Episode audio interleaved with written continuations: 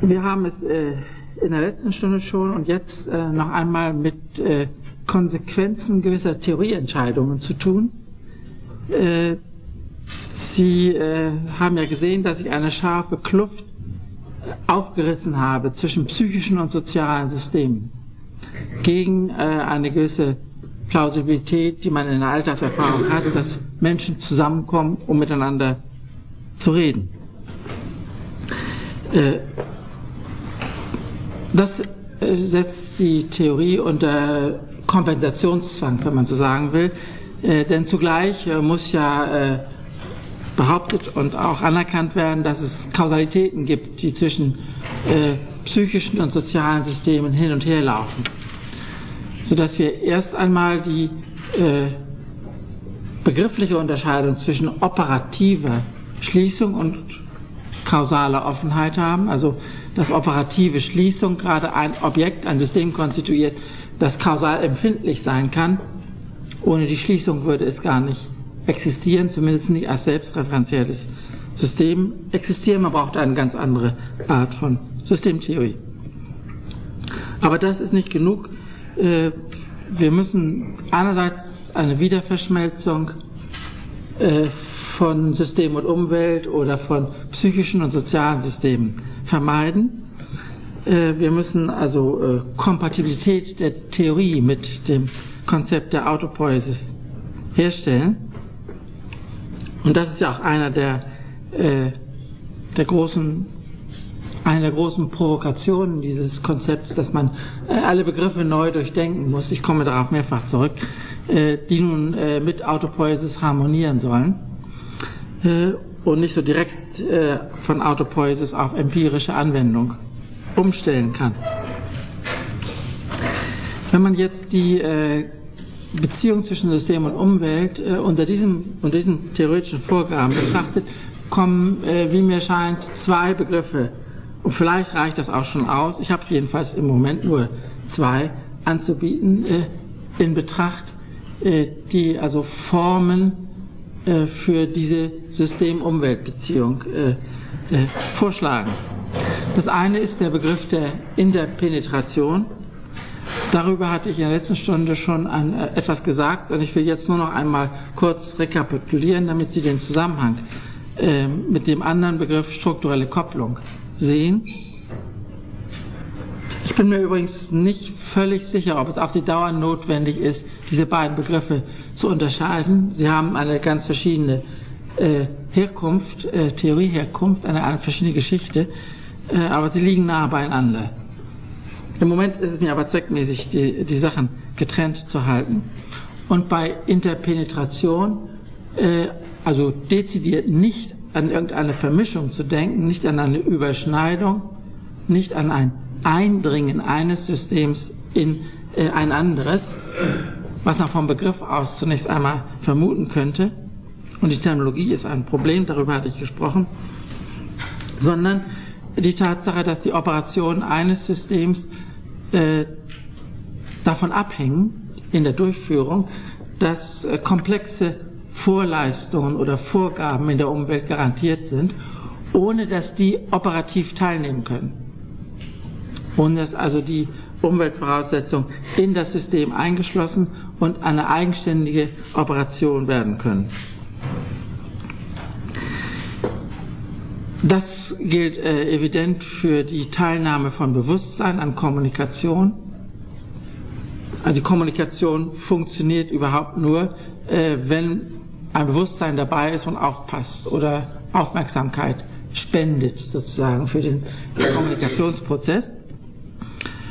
Und äh, in der Kommunikation wird das zwar nicht immer erwähnt, manchmal sagt man, pass auf äh, oder so um oder äh, macht irgendwelche Signale, die den anderen zur Aufmerksamkeit äh, motivieren sollen. Aber natürlich kann man nicht äh, jeden Satz mit Pass auf einleiten, äh, sodass die Thematisierung von Interpenetration sozusagen ein Alarmfall ist, ein Ausnahmefall ist, aber nicht in die Regularitäten einer äh, kommunikativen Situation eingeht.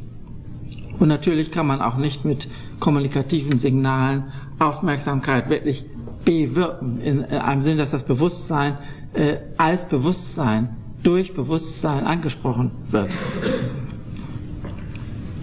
Aber die Möglichkeit besteht, äh, äh in der Penetration äh, zu registrieren und in den Systemoperationen jeweils darauf äh, einzugehen, wenn äh, Störungen auftreten, wenn etwas Besonderes äh, passiert. Aber nie so, dass die Operation äh, in ein anderes System überspringen kann. Dasselbe gilt umgekehrt, wenn man das jetzt von der Seite des psychischen Systems aus ansieht, dann setzen wir natürlich auch, wenn wir uns entscheiden zu sprechen, voraus, dass Sprache verstanden werden kann. Äh, und all diese komplizierten Vorgänge, äh, all diese komplizierten grammatischen Strukturen, die, äh, der Sinn der Worte, die Undefinierbarkeit der meisten Worte und so weiter und so weiter, kümmert uns überhaupt nicht, wenn wir uns überlegen, welchen Satz wir sagen sollen. Wir nehmen also auch die, das Funktionieren äh, der sozialen Ordnung äh, als äh, gegeben an und können natürlich auch wiederum im Einzelfall darüber nachdenken, wenn jemand äh, ein Wort nicht versteht äh, oder, oder plötzlich sich herausstellt, dass er ein, eine Sprache nicht versteht. Man hat mit einem Fremden zu tun und spricht ihn in einer eigenen Sprache an und dann sieht man, er versteht sie nicht, dann probiert man es mit Englisch und wenn das auch nicht geht, mit Französisch und irgendwann hört man dann ganz auf, aber man hat so in seinem Bewusstsein gewisse, gewisse äh, Möglichkeiten gespeichert, äh, äh, mit Verständnisschwierigkeiten umzugehen. Aber auch hier, wir würden nie äh, gedanklich äh, all das aktualisieren können, was erforderlich ist, damit Sprache überhaupt funktioniert. Äh, sodass das Bewusstsein ebenso umgekehrt gesehen die Kommunikation jeweils äh, Umweltgegebenheiten komplex rezipiert, so habe ich das manchmal formuliert ohne sie aufzuschlüsseln, ohne sie äh, im Detail selbst bewirken oder verändern zu wollen oder zu können. Das äh, meine ich mit äh, Interpenetration.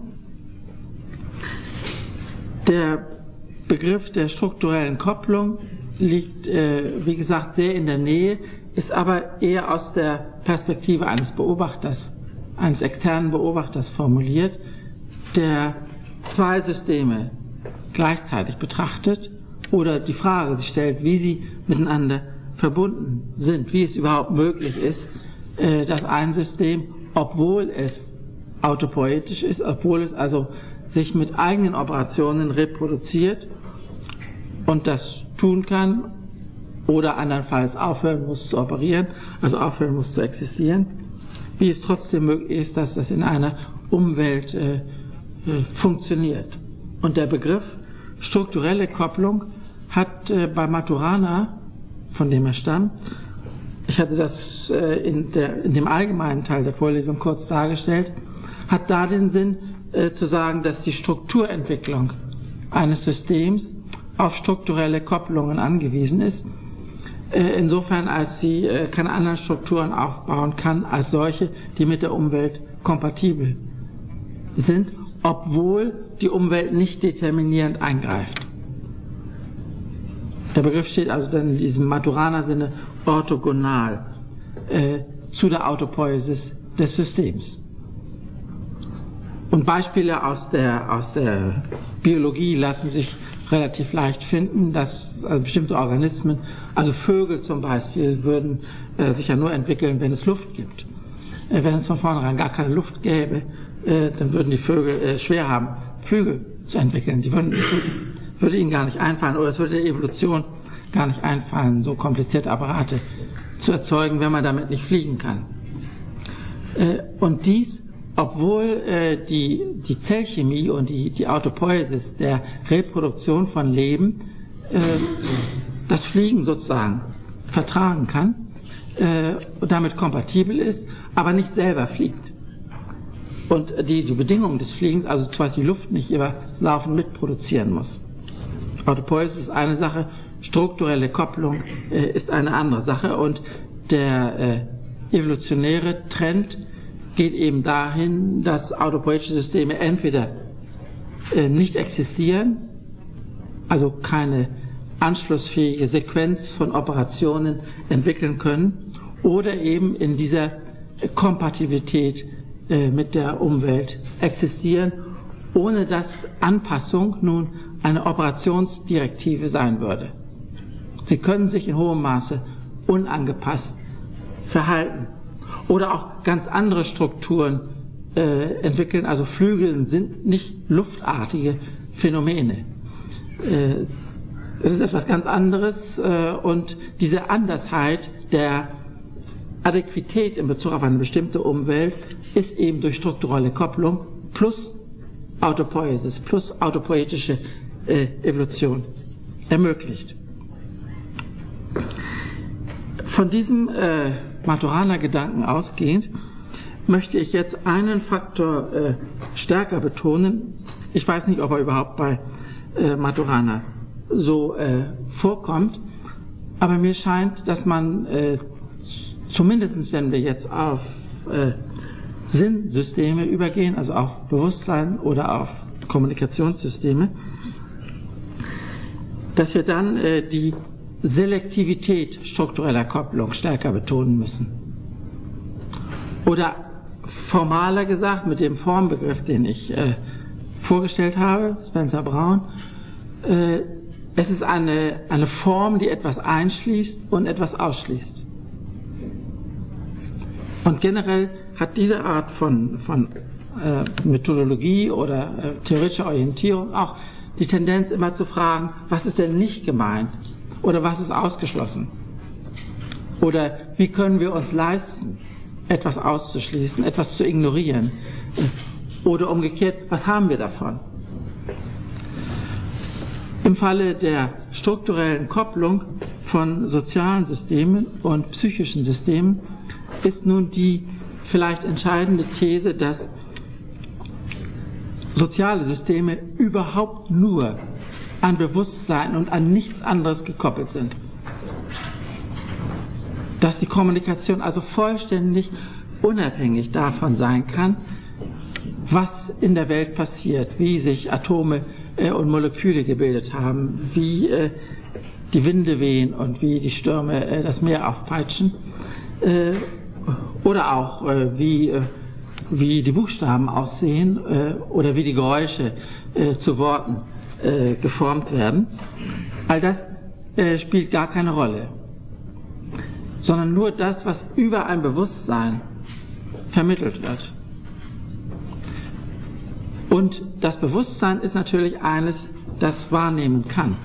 Die Kommunikation selbst, das muss man sich immer wieder klar machen, kann überhaupt nicht wahrnehmen die funktioniert gewissermaßen im Dunkeln und im Geräuschlosen. Äh, und man muss immer ein Bewusstsein haben, um Außenwelt über Wahrnehmung in Bewusstsein zu transformieren und erst dann kann ein Bewusstsein äh, sich entscheiden zu schreiben, also motorische Energie aufzuwenden, um zu schreiben oder zu reden. Die Kommunikation selbst kann weder hören, noch sehen, noch fühlen. Sie hat gar keine Wahrnehmungsfähigkeit. Ich weiß nicht, ob das äh, äh, jedem äh, so klar ist, äh, wenn er von Kommunikation äh, spricht. Und wenn man diesen Punkt nicht, nicht erwischt, dann wird auch der ganze Sinn der Trennung von psychischen und sozialen Systemen nicht klar. Dann wird insbesondere auch die Theorieentscheidung, die das Bewusstsein sehr stark in eine Wahrnehmungsleistung äh, bringt, das als Hauptleistung ansieht und nicht so sehr das Denken. Das Denken geht viel zu leicht schief, als dass man da wirkliche äh, Bewusstseinsexistenz oder Autopoiesis drauf gründen könnte. Aber wahrnehmen, das ist äh, an eine äh, außerordentlich anforderungsreiche, äh, komplexe äh, Einrichtung des Simultanprozessierens, abhängig vom Gehirn und so weiter und so weiter. Wenn wir diese Struktur also mit der scharfen Teilung sozialer und psychischer Systeme ähm, uns vorstellen, dann hat das eben diesen Effekt, die, das Konzept, das klassische Konzept von Bewusstsein zu ändern. Man wird nicht bestreiten können, dass das Bewusstsein denken kann. Man wird auch nicht bestreiten wollen, dass es Fantasie hat, Imagination, dass es Wahrnehmung in gewisser Weise simulieren kann. Aber selbst wenn man denkt, äh, ist es außerordentlich schwierig, äh, die Wahrnehmung oder auch die simulierte Wahrnehmung von Worten als akustisches oder als optisches Phänomen auszuschalten. Versuchen Sie mal, äh, Gedanken zu denken, ohne dabei mitspielen zu lassen, dass Sie eine Schrift sehen oder einen Klang hören. Irgendwie ist das natürlich eine Sonderleistung, äh, die nicht äh, von selbst äh, kommt, wenn man äh, mit offenen Augen durch die Welt läuft. Man muss denken, auch irgendwie lernen. Äh, aber die Wahrnehmungsabhängigkeit geht vermutlich bis in die Details äh, äh, der Gedankenbildung. Und das kann jeder versuchen, mit sich selber auszumachen, an sich selber zu experimentieren. So dass wir also die Struktur haben, dass, dass die Kommunikation lediglich über Bewusstsein beeinflussbar ist und nicht über, über Klangphänomene, über die optischen Zeichen der Schrift als solche. Ich habe ziemlich lange gebraucht, um mir dieses klar zu machen, denn ich hatte immer äh, zunächst einmal angenommen, dass es eine direkte strukturelle Kopplung gibt zwischen äh, physikalischen Phänomenen wie Geräuschen und Kommunikation. Aber ich glaube, es ist konsequenter, Sie können das äh, experimentell mal durchdenken, es ist konsequenter, wenn man sagt, die Physik hat keinen direkten Einfluss auf Kommunikation, außer destruktiven natürlich. Und alles, was kommuniziert wird, äh, muss äh, den Filter des Bewusstseins in der Umwelt des Systems durchlaufen. Kommunikation ist in diesem Sinne total abhängig vom Bewusstsein und zugleich komplett ausschließend. Das Bewusstsein ist selbst nie eine Kommunikation. Ich weiß nicht, ob Sie mit dieser äh, verwirrenden äh, Theoriestruktur äh, schnell zurechtkommen. Äh, aber ich glaube, das ist einfach eine Konsequenz, wenn man, wenn man einmal so anfängt mit selbstreferenziellen Systemen, autopoetischen Systemen, wenn man einmal so anfängt, äh, auch die Systeme von der Operation her zu begreifen und nicht nur als ein Netzwerk oder als ein Relationsgefüge oder dergleichen, sondern rein zeitlich von der Operation her. Und wenn man dann immer fragt, welche Operation erzeugt welches System, welche Operation erzeugt welche Systemgrenzen. Wenn man so vorgeht, äh, schwindet der Bereich der, der Optionen im, in der Theoriestruktur und dann kommt man letztendlich auf die Frage, ob wir nicht äh, Konsequenzen ziehen müssen für mithilfe solcher Begriffe wie struktureller Kopplung für äh, den Zusammenhang von Bewusstsein und Kommunikation. Wenn man jetzt überlegt, was damit gewonnen ist, dann kann man äh, auch die Vorteile dieses, dieser Form strukturelle Kopplung erkennen. Es wäre ja ganz undenkbar, wenn die Kommunikation all das berücksichtigen müsste, was physikalisch oder chemisch oder äh, biologisch äh, abläuft, äh, in denen, die an der Kommunikation beteiligt sind oder auch äh, im Bereich der Themen, über die man kommuniziert. Es ist ganz unvorstellbar, dass alles, was an Voraussetzungen für das Funktionieren von Kommunikation umweltmäßig garantiert sein muss, in die Kommunikation als eine Mitteilung oder als eine Information aufgenommen wird. Die Freiheit äh, und das Tempo des Wechselns von Themen, die, die, äh, die Fantasie, die eine Kommunikation haben kann, nur kontrolliert durch ihre eigenen Bedingungen, nur kontrolliert durch Verstehensmöglichkeiten und Annahme oder Ablehnung der Mitteilung. Wenn man diese emergente äh, Ebene betrachtet, dann ist es unvorstellbar, dass, dass das zustande kommen würde, wenn das zugleich äh, physikalisch, chemisch äh, oder biologisch oder auch äh, in vollem Sinne operativ, psychologisch garantiert werden müsste. Und wenn das äh, jeweils äh, in die Operationen aufgenommen werden müsste. Also Ausschluss fast allen dessen, was vorkommt in der Welt äh, und kompensiert durch eine Totalabhängigkeit vom Bewusstsein, das wieder total von dem eigenen Gehirn abhängt, das ein Gehirn wiederum äh, erfordert, dass es der Organismus lebt, äh, sonst überlebt es sozusagen nicht lange. äh, den Tod des eigenen Organismus, einige Sekunden vielleicht. Äh, und selbst wenn der Organismus wiederbelebt wird, ist das Gehirn schon hin. Äh, also diese, äh, diese Struktur, eine Sequenz von strukturellen Kopplungen mit jeweils der Merkwürdigkeit einer, einer Orthogonalität, einer, einer vollständigen Abhängigkeit. Es würde nicht möglich sein, wenn nicht die strukturelle Kopplung vorläge, aber zugleich vollständige Autonomie in, operativen, in den operativen Hinsichten. Das ist also das, äh, die, äh, die Theorieformulierung, die Theorie, die ich vorstellen möchte. Und äh, man kann sich das als, als ein Paradox, wenn man es so platt formuliert, äh, total abhängig und total unabhängig zugleich, ist es ein Paradox. Und äh, wie immer, wenn man ein Paradox formuliert, äh, hat das nur Sinn, wenn man weiß, wie man da wieder rauskommt. Äh, und äh, diese begrifflichen Unterscheidungen zwischen Autopoiesis und struktureller Kopplung sind eben ein Angebot, äh, die Differenz von System und Umwelt im Sinne einer Totalität der Einheit und der Differenz zugleich, der totalen Abhängigkeit und der totalen Unabhängigkeit, diese äh, gekünstelten Formulierungen äh, in eine äh, wissenschaftlich handhabbare Form zu bringen. Das äh, würde dann, würden diese Begriffe strukturelle Kopplung und Autopoiesis zusammengenommen leisten. Ich lege Wert darauf, immer wieder diese Theoriearchitektur-Überlegungen äh, äh, durchzuspielen, weil ja eine der äh, Intentionen dieser Vorlesung ist, äh, die eigentümliche Strenge und die eigentümliche auch Methodik von Theoriekonstruktionen klarzumachen, die also einen, einen disziplinierenden Effekt hat. Man verliert die Freiheit, äh, wenn man mit bestimmten Begriffen anfängt, äh, ohne dass dies auf äh, empirische Verifikation hinausläuft. Oder anders gesagt, ich rede natürlich auch über Tatsachen, wie etwa die, dass die Kommunikation nicht wahrnehmen kann. Und dann kann jemand kommen und sagen, doch, und mir es zeigen. Und dann haben wir wahrscheinlich verschiedene Begriffe vor Augen und müssen wieder darüber sprechen.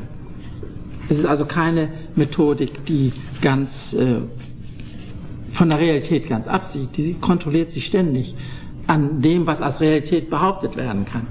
Aber eben nicht im Sinne einer empirischen Verifikation von Hypothesen, die aufgestellt werden. Und wenn wenn der Trend in der Epistemologie und in, auch in der Soziologie auf Konstruktivismus hinläuft, dann äh, müssen wir aufpassen und müssen hier in der Frage der Theoriekonstruktion äh, einfach mehr Methodenprobleme sehen und auch mehr Constraints, mehr Limitationen äh, erkennen. Das so als ein äh, Exkurs, äh, der auch erklären soll, äh, weshalb es mir zweckmäßig scheint, diesen Begriff der strukturellen Kopplung sehr stark zu machen. Viel stärker übrigens, als ich in dem Buch Soziale Systeme es äh, gemacht habe. Das war mir damals noch nicht so, so klar. Äh, und ihn auch im Wesentlichen als äh, Ersatzbegriff für den Begriff des Subjekts äh, vorzuschlagen. Äh, wenn man Kommunikation oder Handlung oder irgendwelche Operationen auf einen, auf einen Träger äh, attribuiert, wenn man sagt, äh, es muss doch irgendjemand da sein, damit gehandelt werden kann. Um, und dann die Frage, wer ist es denn? Äh, und dann also das Subjekt äh, in der Hinterhand hat, um es anbieten zu können. Dann hat man, dann überlastet man sozusagen den Zurechnungspunkt einer eines theoretischen Gerüsts, dann muss man sagen, nun gut, es handelt immer ein Mensch, es kommuniziert immer da wird es schon schwieriger, zwei Menschen oder auch wieder ein Mensch. Ich komme im Abschnitt über Kommunikation darauf zurück. Äh, und äh, man rechnet immer auf eine Identität zu, die dann äh, entsprechend präpariert sein muss oder entsprechend tragfähig sein muss oder entsprechend hochgeschätzt werden muss. Sie muss emphatisch betont werden. Das Objekt lassen wir uns nicht nehmen. das Individuum wollen wir, auf das Individuum können wir nicht verzichten in der Theorie. Äh, solange man kein Ersatzangebot hat und das, äh, das radikalste Ersatzangebot ist äh, eine Differenz statt einer Einheit. sich vorzustellen und zu sagen, dieses, dieses Paradox von Totalabhängigkeit und totaler Unabhängigkeit. Kommunikation läuft nur äh, über Bewusstsein, mit Hilfe von Bewusstsein, aber nie operativ als Bewusstsein. Und von dieser, äh, von dieser Ausgangsformulierung her kommt man dann zu, zu diesem Begriff, strukturelle Kopplung, und kann dann äh, diese, diesen Einschluss-Ausschluss-Effekt äh, an diesem Begriff oder an diesem Phänomen strukturelle Kopplung festmachen und zeigen, ich meine durchaus empirisch zeigen, dass die Kommunikation eben auf Bewusstsein und nur auf Bewusstsein anspricht und deshalb die Empfindlichkeit oder die Irritabilität äh, durch Bewusstseinsvorgänge steigern kann. Was äh, überhaupt gar nicht denkbar wäre, wenn die Kommunikation auch noch auf, auf äh, physikalische Phänomene oder auf, auf chemische Veränderungen äh, sinnreich reagieren müsste. Dass man destruktiv, ich brauche nur Tinte über mein Manuskript zu schütten und schon ist der Text weg. Äh, also ich kann natürlich destruktiv immer. Aber es ist sehr unwahrscheinlich, dass der, ein Tintenguss etwas Sinnvolles äh, oder ein Feuer äh, etwas Sinnvolles zu meinem, meinem Manuskript beifügt. Selbst wenn es anfangen würde zu brennen und ich noch einen Satz zu Ende schreiben würde, würde ich wahrscheinlich damit das Feuer nicht löschen. Und umgekehrt würde ich auch die Situation nicht, wenn ich sie beschreiben wollte, würde ich nicht verhindern, dass das Papier dann trotzdem verbrennt. Also die Umwelt wirkt zwar destruktiv ein und irgendwie ist die Autopoiesis evolutionär so aufgebaut und so selektiert, dass das eigentlich selten vorkommt und jedenfalls die Evolution nicht hindert. Ab und zu mal verbrennen Bücher, ab und zu mal äh, wird irgendwas unleserlich oder der Leim geht aus dem Leim oder wie immer und es gibt äh, Verluste, aber die Bibliotheken wachsen trotzdem und irgendwie kommt man zu seinen Büchern. Äh, und das Denken geht sozusagen äh, in der Psyche weiter mit Hilfe von Büchern und äh, die Wissenschaft alle äh, geht immer weiter. Die Autopoiesis ist kräftig in diesem Sinne und überlebensfähig. Und nur deshalb äh, kommt sie überhaupt vor. Aber der Punkt ist, dass die Einschluss-Ausschluss äh, äh, Dichotomie, die Form mit zwei Seiten, eingeschlossen, ausgeschlossen, äh, zu einer äh, Entlastung, zu einer hohen Indifferenz und auf der Innenseite zu einer Steigerung der Sensibilität führt. Es ist schwierig in der Kommunikation irgendetwas zu ignorieren, was einem Bewusstsein einfällt, sofern es gesagt wird. Sofern also die Kommunikation auf äh, Bewusstsein anspricht, was nicht äh, durch die bloße Tatsache des Bewusstseins schon gewährleistet ist, es ist fast unausweichlich, sich mit diesem Phänomen zu beschäftigen und die Bewusstsein sozusagen äh, am Mitlaufen zu halten. Mit all diesen äh, sehr formalen Überlegungen über strukturelle Kopplung äh, zwischen psychischen und sozialen Systemen ist noch überhaupt nichts darüber gesagt, wie die strukturelle Kopplung eigentlich zustande kommt. Der Begriff ist ja ganz abstrakt, auch anwendbar auf das Verhältnis von Bewusstsein und Gehirn oder auch anwendbar auf das Verhältnis von neurophysiologischen System und Organismus. Was ist jetzt das Besondere in unserem Falle? Was ist der Mechanismus der strukturellen Kopplung zwischen psychischen und sozialen Systemen, zwischen Bewusstsein und Kommunikation? Und ich versuche zu antworten, dass das Sprache, Sprache ist. Sprache also als Antwort auf ein äh, ziemlich präzise gestelltes Theorieproblem. Sprache hat äh, offensichtlich eine äh, Doppelseitigkeit. Sie ist sowohl psychisch als auch kommunikativ verwendbar. Und verhindert nicht, dass die beiden äh, Operationsweisen, Disposition über Aufmerksamkeit, Kommunikation separat laufen und separat bleiben. Psychisch gesehen ist Sprache ein, ein Aufmerksamkeitsfänger. Sprache fasziniert. Das kann man äh, sehr leicht testen. Es ist also relativ einfach, Sprachgeräusche von anderen Geräuschen zu unterscheiden. Übrigens auch, wenn man die Sprache gar nicht versteht. Äh, wenn Sie also irgendeine eine bestimmte anhaltende Geräuschsequenz mit distinkten äh, Sequenzen hören, nehmen Sie an, das ist Sprache. Vielleicht ist es Musik. Äh, aber viel mehr kann eigentlich nicht in Betracht kommen, auch wenn Sie es gar nicht verstehen. Äh, und andere Geräusche, die vorkommen, vorbeifahrende Autos oder das Surren eines Lifts oder was immer, äh, würde nie äh, Sie dazu äh, veranlassen, hinzuhören, um zu versuchen zu verstehen, was gesagt wird oder was gemeint ist. Und außerdem ist Sprache so, äh, so äh, ablenkend, so also Aufmerksamkeit fangend, dass man, wenn gesprochen wird, kaum etwas anderes tun kann. Es gibt, äh, und das ist ein merkwürdiges Phänomen, über das ich also mir selbst äh, nicht klar bin, was aber in diesem Zusammenhang gehört, es gibt eigentlich nur ein einziges äh, Geräusch, was ebenso intrigierend, ebenso äh, faszinierend, ebenso äh, aufdringlich ist. Und das ist das Klingeln von Telefon. Äh, man kann eigentlich nicht, nicht hingehen. Selbst wenn man sich entschlossen hat, kein Telefon abzunehmen, wenn der andere Geduld genug hat, äh, tut man es schließlich doch. Äh, warum eigentlich? Warum eigentlich? Weil da Sprache hintersteckt? Ich weiß nicht. Äh, das Telefongeräusch ist ja auch markant genug, um äh, sozusagen auf eigenen Beinen zu stehen.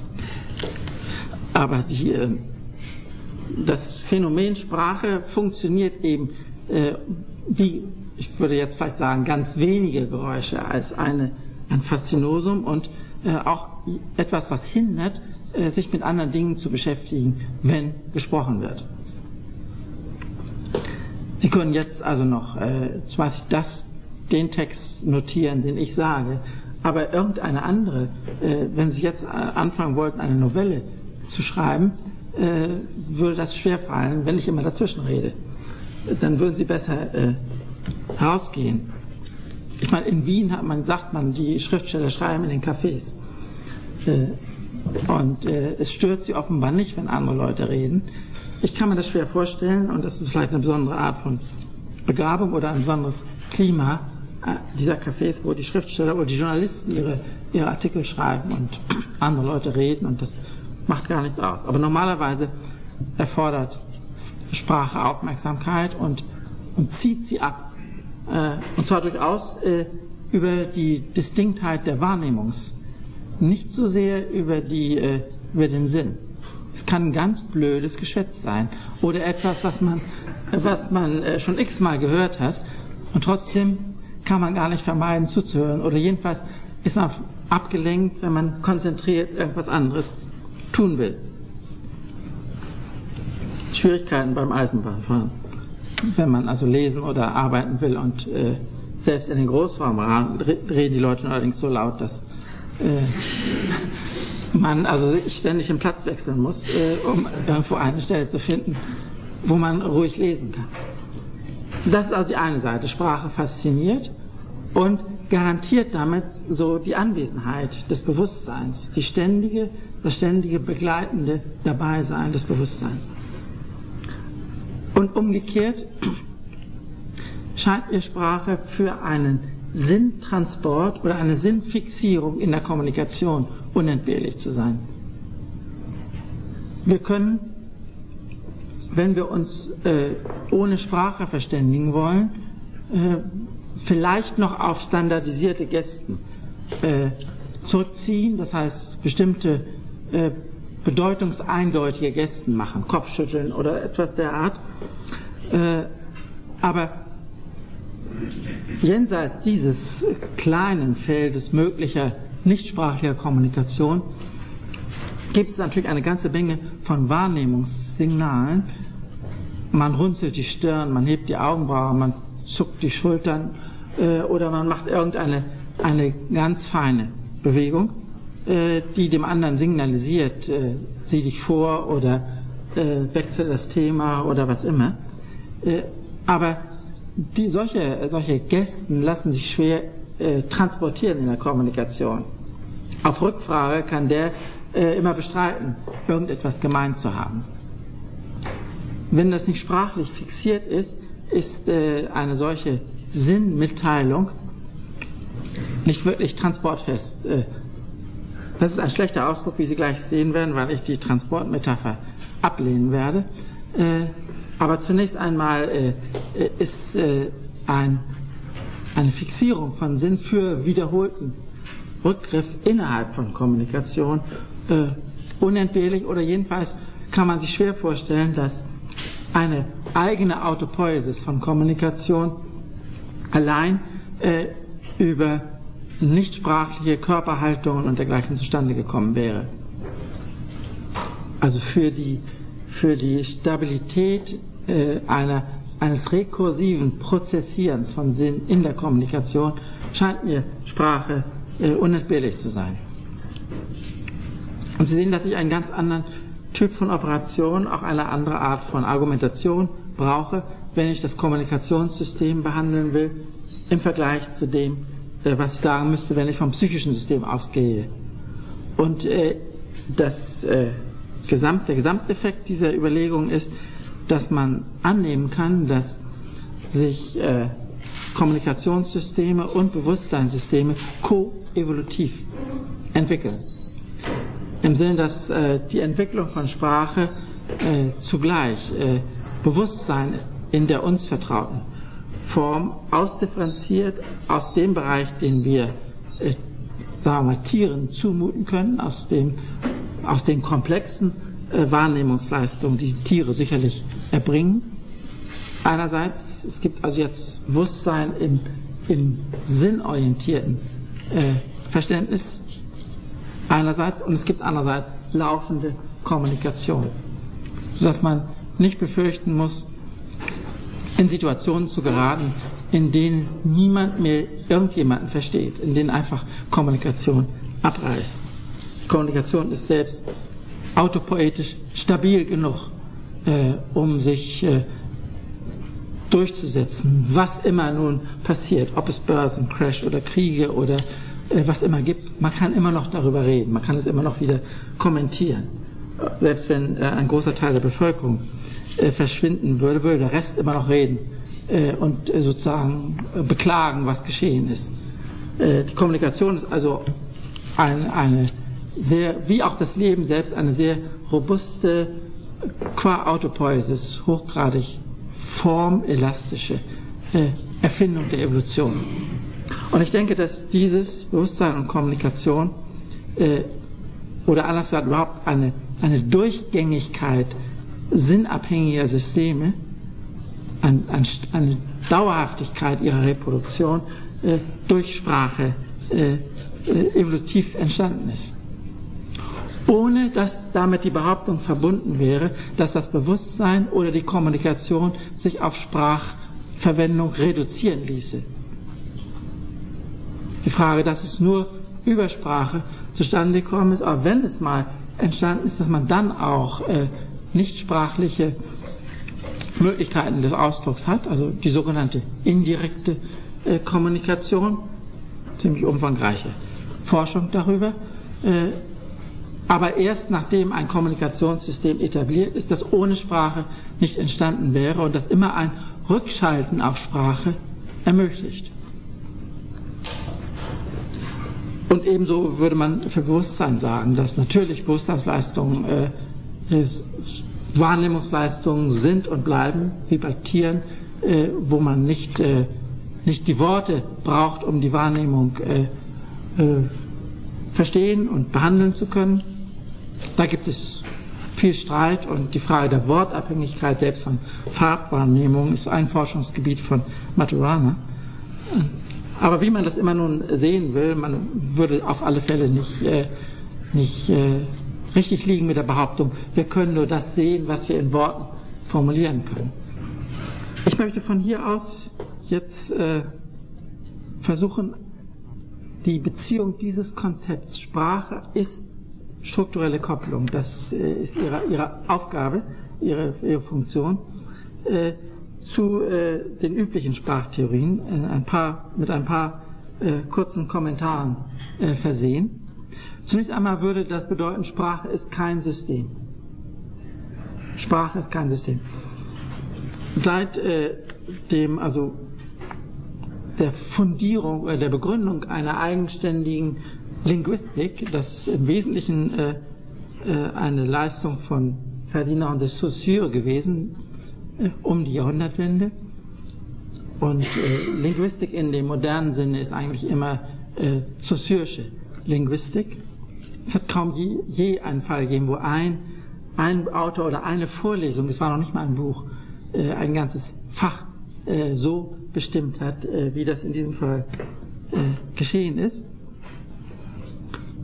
Und äh, Saussure geht davon aus, dass Sprache ein System ist. Mit, aus verschiedensten Gründen, aber eben mit einem Systembegriff, der nicht äh, auf äh, die Operation bezogen ist, sondern, ja, ich würde vielleicht sagen, einfacher gebaut ist. Der, ein Systembegriff, wo sozusagen Strukturen und äh, Grammatik und äh, Differenzen äh, und so etwas äh, begrifflich aufeinander bezogen sind, aber es eigentlich nicht klar ist, äh, was die Operation äh, des Systems ist. Saussure unterscheidet zwischen Langue und Parole, also das Wort oder das, das gesprochene Wort äh, wird unterschieden von äh, der Sprache selbst. Aber dann bleibt noch äh, empirisch gesehen unklar, was eigentlich äh, die, die basale Operation ist, es sei denn, dass man äh, auf Kommunikation sich bezieht. Aber das würde, diese Entscheidung würde wieder zwingen, äh, psychisch und sozial schärfer zu trennen, als das in der Linguistik üblich ist. Als nächstes einmal der eine Punkt, Sprache ist kein, äh, kein System. Und der nächste Punkt, äh, sie hat keine eigene Operationsweise.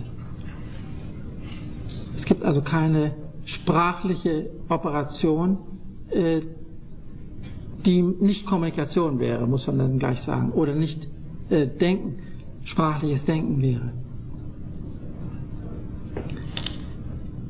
Das hängt natürlich mit dem, mit dem, äh, mit der tiefen Lagerung des Begriffs der Operation äh, zusammen und mit der mit der Genauigkeit, mit der man nach den empirischen Referenzen fragt und nach dem, was durch einen solchen Begriff ausgeschlossen sein soll.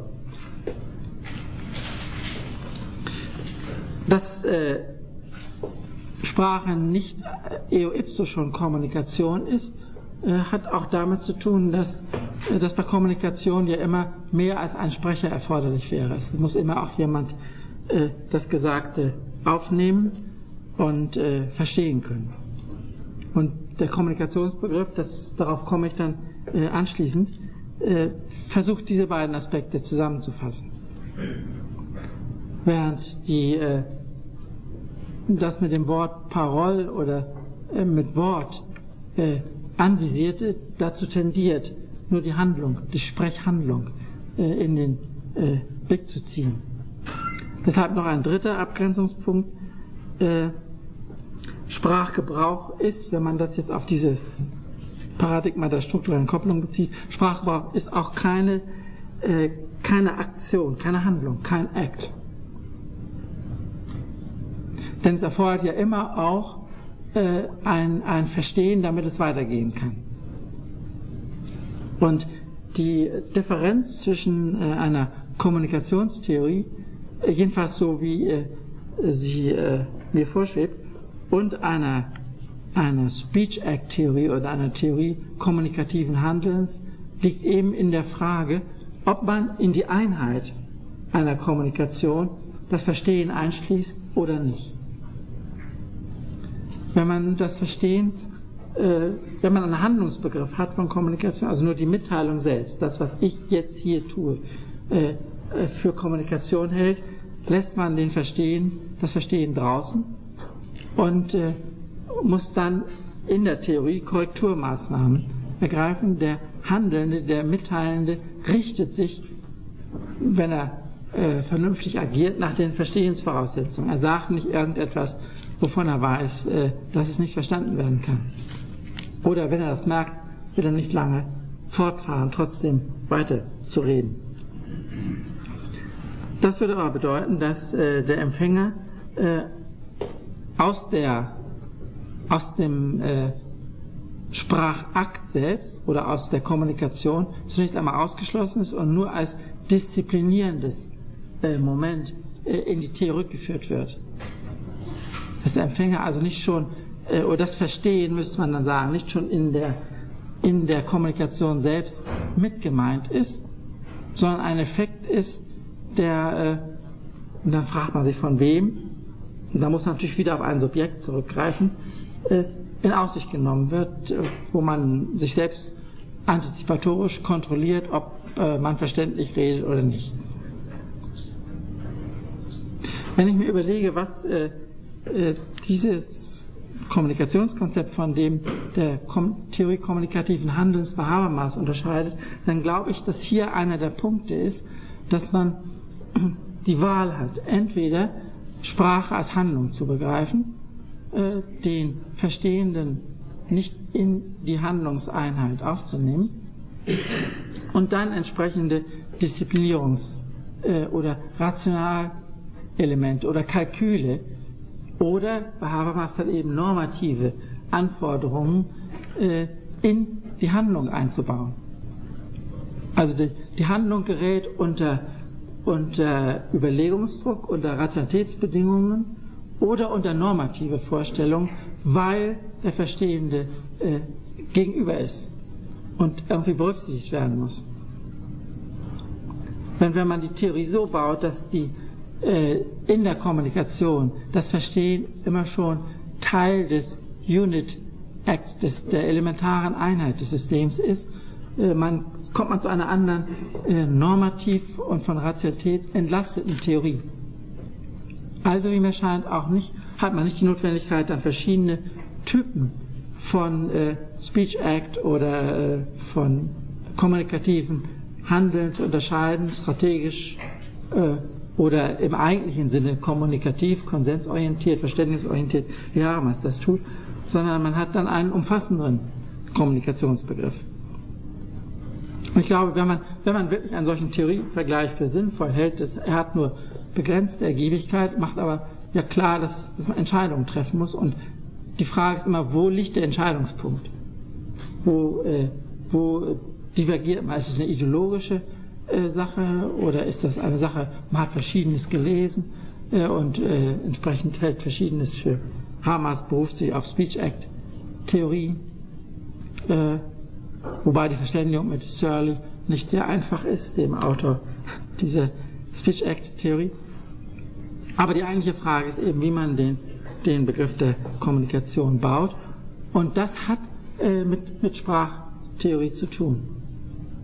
In einer Korrespondenz, die ich mit Habermas hatte, äh, hat er mir immer äh, vorgeworfen, ich berücksichtige die äh, Errungenschaften der Linguistik nicht in der Systemtheorie.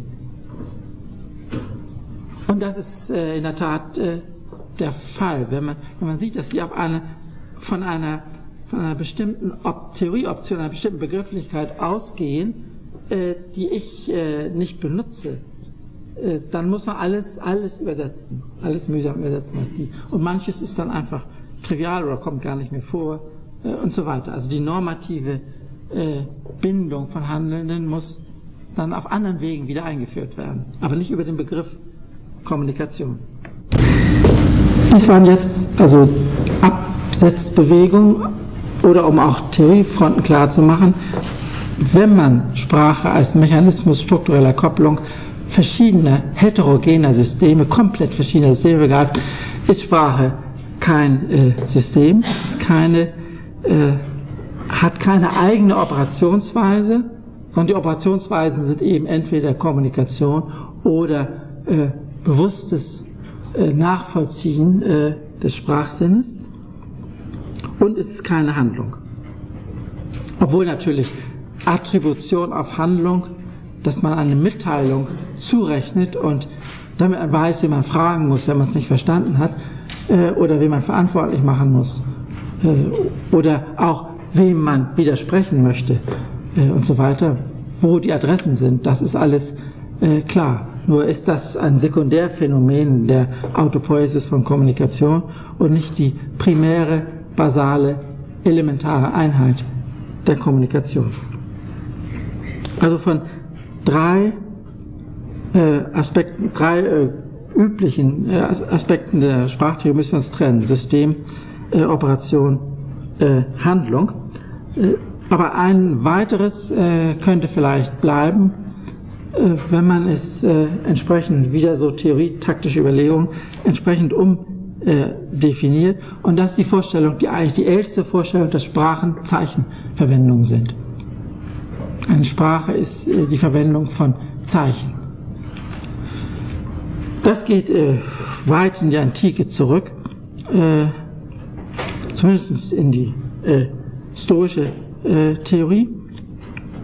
Und äh, wurde zunächst gearbeitet über die Unterscheidung von Wort und Ding, Verba, Res, äh, Verbum, wenn man es in Singular will, Res, als, als die Unterscheidung und die Sprache ist dann eine eine Abbildung der Dinge äh, im Bewusstsein zunächst einmal und eine Möglichkeit intern äh, über die Dinge mit den richtigen Namen, mit den richtigen Bezeichnungen zu sprechen.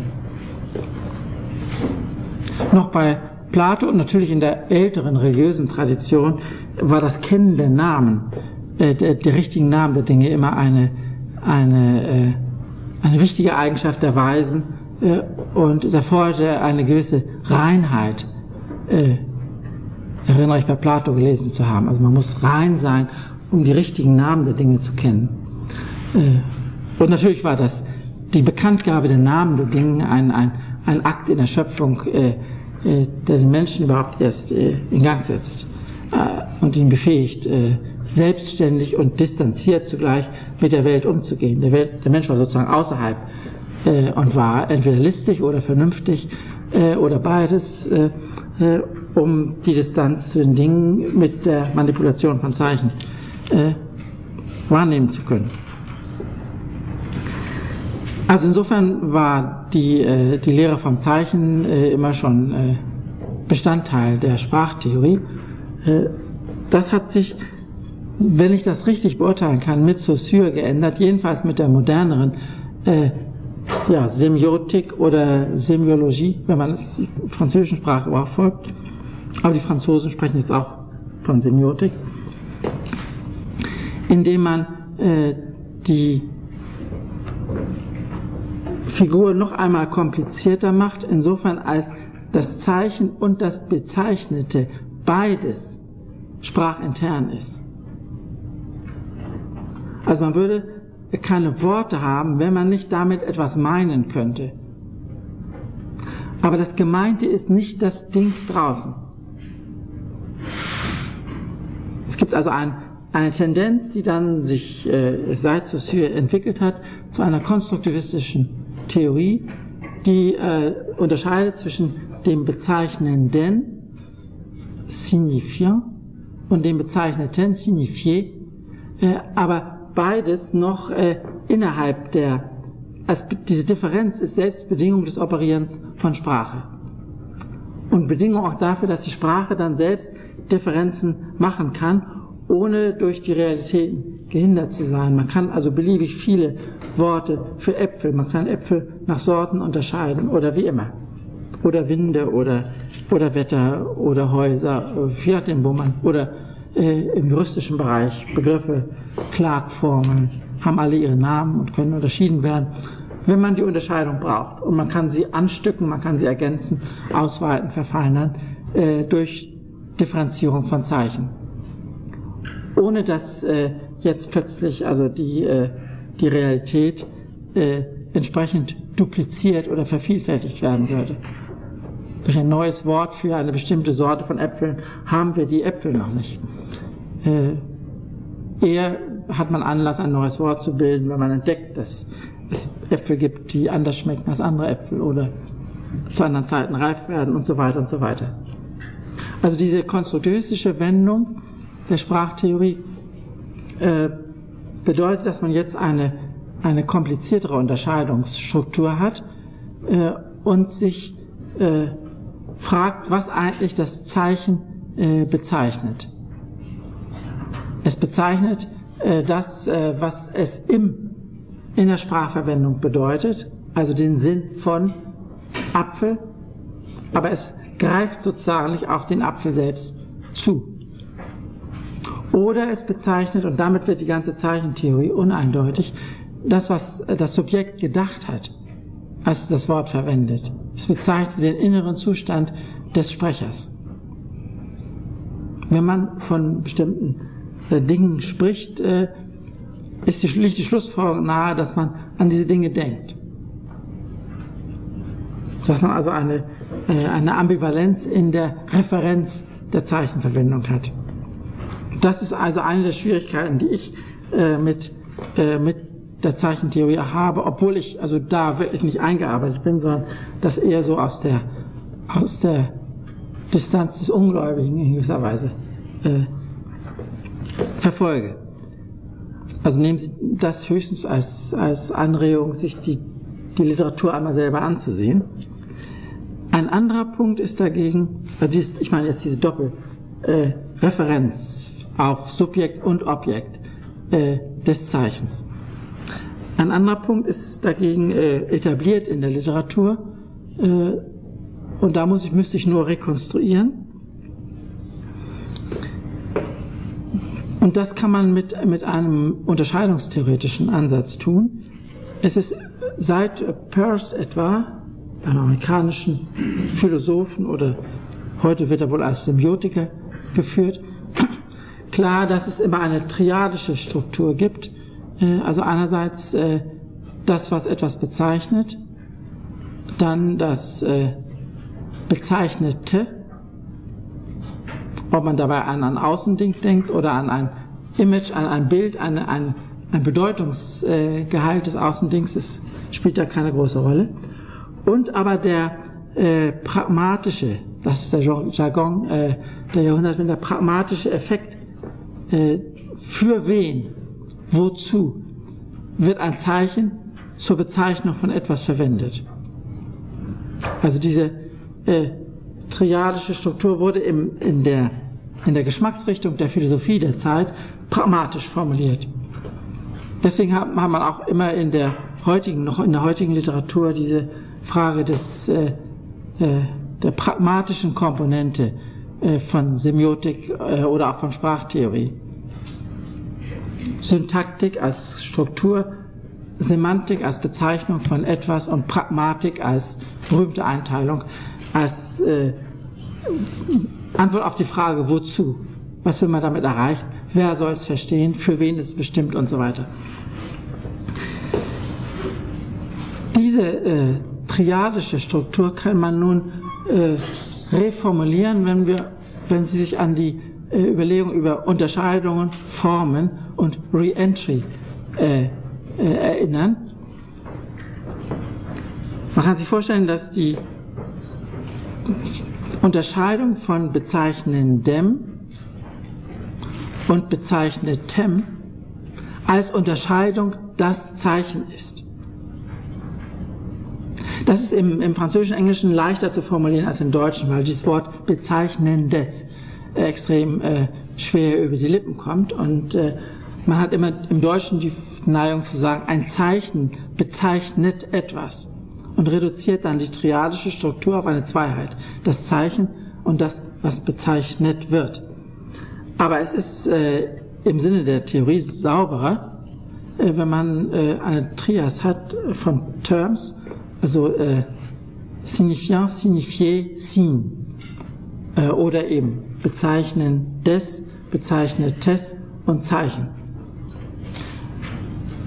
Sodass wir an die, wenn man das terminologisch so durchhält, äh, dass den Begriff Zeichen äh, zur Bezeichnung, und ich sage das jetzt absichtlich, zur Bezeichnung äh, einer Unterscheidung verwendet. Das Zeichen ist die Einheit der Unterscheidung von bezeichnendem und bezeichnetem. Und dann ist das Zeichen aber selber ein Zeichen. Und an diese Überlegung, dass das Wortzeichen ist ein Zeichen für was? Für die Einheit einer Unterscheidung. An diese Überlegung kommen, da kommt jetzt so äh, Ideen zu einer Semiotik zweiter Ordnung auf, äh, die, die ganz interessant sind, aber noch in den Anfängen sind und vor allen Dingen äh, in der Ausrichtung äh, innerhalb der Semiotik bleiben und diese äh, interdisziplinären Kontakte nicht eigentlich wahrnehmen können. Das heißt, dass man, man müsste jetzt von hier aus äh, die Semiotik zweiter Ordnung mit der Kybernetik zweiter Ordnung oder mit der Beobachtung zweiter Ordnung vergleichen. Ich beobachte, beobachte, ich bezeichne Zeichen. Und wenn ich sage, ich bezeichne Zeichen, dann bezeichne ich die Unterscheidung, die ich oder ein anderer benutzt zwischen bezeichnendem und bezeichnetem. Ich referiere also auf eine Unterscheidung.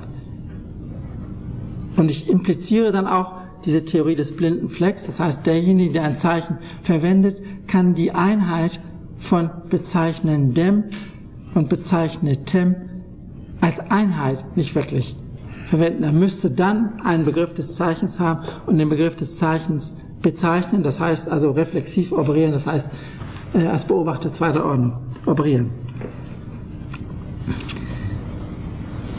Dann kann man auch, und ich bin jetzt am Ende dieses, dieses grässlichen äh, abstrakten Diskurse, Exkurses, dann kann man, könnte man auch die Figur des Reentry einführen, also das Wiedereintritt einer Unterscheidung in das Unterschiedene und äh, sagen, dass die alte Unterscheidung von äh, Verba und Res, also Worten und Dingen, jetzt in die äh, Sprache hineinkopiert wird, als Unterscheidung von, von bezeichnendem und bezeichneten. Dass wir jetzt also eine, äh, eine Abkopplung von der Außenwelt haben, dass wir äh, das System mit Saussure völlig indifferent machen gegenüber den Weltveränderungen und es nur benutzen, um Differenzen zu erzeugen und mit Differenzen zu arbeiten innerhalb der äh, Semiotik, innerhalb der Zeichenlehre, innerhalb der Sprache. Sodass also die, die Ursprungsunterscheidung, mit der die alteuropäische Theorie gearbeitet hatte, jetzt äh, nur noch, nur noch in der Form des Reentry äh, verwendet wird. Also nur noch äh, im sprachlichen Selbst oder in der Semiotik selbst operiert und was man dann vermuten muss, mit jeder Art Außenwelt kompatibel ist und nur auf interne Notwendigkeit zusätzlicher oder auch eingesparter äh, Zeichenvorräte äh, reagiert. Also das System sich selbst äh, kontrolliert im Hinblick, welche Worte kommen gar nicht mehr vor, werden gar nicht gebraucht und welche äh, kommen zusätzlich vor, welche, äh, welche Referenzen spielen in der Sprache, in, in der Kommunikation, würde ich dann sagen, wenn ich das auf soziale Systeme umsetze, noch eine Rolle und welche nicht. Wenn das so richtig gesehen ist, dann gibt es in der Semiotik eine Parallelentwicklung äh, zu dem, was man in der Second Order Cybernetics oder in der Theorie des, der beobachtenden Systeme hat, ein Übergang zu Formulierungen, äh, die über ein Re-Entry äh, laufen, also über den Wiedereintritt einer Unterscheidung in das durch sie Unterschiedene. Und im Bereich, wenn man von äh, Verba res ausgeht, im Bereich der Worte, der Verba ist jetzt äh, diese, das sind jetzt Zeichen im Sinne eines Unterschieds von bezeichnendem und bezeichneten. Nun, ich äh, habe das jetzt nur angefügt, weil es Ansätze zu einer Diskussion, vor allen Dingen in der Kunsttheorie, äh, aber auch an anderen Stellen gibt, äh, Systemtheorie mit Semiotik zu fusionieren. Äh, und ich glaube, man muss, man muss auf diese Abstraktionsebene zurückgehen, um das wirklich machen zu können. Und hat dann vermutlich einen, einen, einen Theoriebaueffekt, der auf Integration äh, hinläuft, aber immer mit äh, entsprechenden Umbauten in den integrierten Teilen. Nun für äh, ob für die Soziologie nun da viel äh, herausspringt, ist äh, äh, mir selbst noch nicht klar. Ich denke, dass auf alle Fälle noch äh, viele andere äh, Theorieleistungen zukommen müssen, um, um den Ertrag sichtbar zu machen. Und zu den wichtigsten gehört sicherlich das, was ich mit struktureller Kopplung und dann eben auch mit Sprache verbinde, nämlich die, die Exklusivität oder den Ausschließungseffekt und den Steigerungseffekt zusammengenommen. Und das äh, ist, äh, das läuft in die Diskussion auf konkreteren Ebenen ein, äh, wenn Sie sich etwa äh, über die Diskussion informieren, die im Ökologiebereich gelaufen ist oder auch noch läuft, äh, von der These ausgehend, dass über, über Ökologie nur gesprochen äh, werden kann, äh, aber dass wir also in der Gesellschaft Mühe haben, unabhängig von den, von den Kommunikationsrhythmen, von der Langsamkeit und von der Systemdifferenziertheit der Kommunikation jetzt ökologisch unmittelbar die Sachverhalte zu ändern. Das System ist auf, ist auf äh, Kommunikation angewiesen äh, und kann natürlich Desaster erleben, äh, äh, die nicht im Wege der Kommunikation, nicht im Wege der Irritation, sondern im Wege einfach der Destruktion äh, auf äh, das System einwirken. Und es ist, äh, das können Sie jetzt auch aus dieser äh, Überlegung entnehmen, gegen Bewusstsein außerordentlich empfindlich. Wenn man annimmt, dass alle strukturelle Kopplung über Bewusstsein äh, äh, organisiert wird, dann ist die Wahrnehmungsleistung des Bewusstseins. Was sieht man, wenn man durch den Wald geht und nicht Förster ist zum Beispiel? Sieht man Baumschäden oder sieht man sie nicht? Äh, und wenn man sie sieht äh, und als Baumschäden äh, identifiziert, redet man dann darüber oder nicht? Und wenn es über Bewusstsein läuft, wenn bloß die Nadeln von den Bäumen fallen, fallen eben Nadeln von den Bäumen äh, und mehr nicht.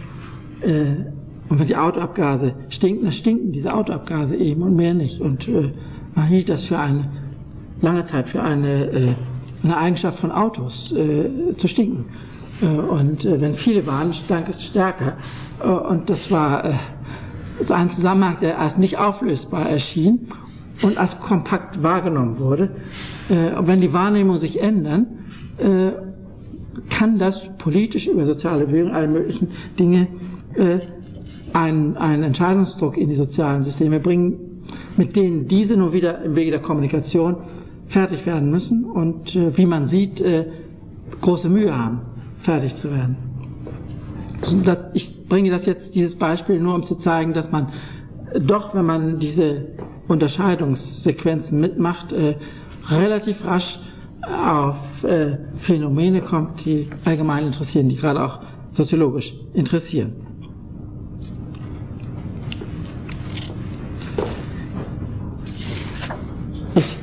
denke, ich breche hier ab. Also was ich jetzt äh, in den nächsten beiden Stunden vorhabe, ist vor allen Dingen ein, eine äh, etwas speziellere Überlegung über die Operation, äh, die äh, das Sozialsystem konstituiert, also über Kommunikation. Und zwar zunächst einmal eine, die Überlegung, dass äh, wie wir den Kommunikationsbegriff zurechtschneiden müssen, damit er passt das Fitting der Begriffe ist so eins der, eine der Techniken, die ich jetzt hier sehr akzentuiere. Es geht nicht so beliebig zu äh, und auch nicht so ohne jede Rücksicht auf äh, Geflogenheiten und, und Theorietraditionen, äh, aber man muss Optionen äh, äh, in diesem Bereich bewusst formulieren können. Und die Frage ist jetzt, wenn wir uns wirklich durch die Anlage der Theorie dazu zwingen, äh, die Operation zu definieren, die ein soziales System erzeugt.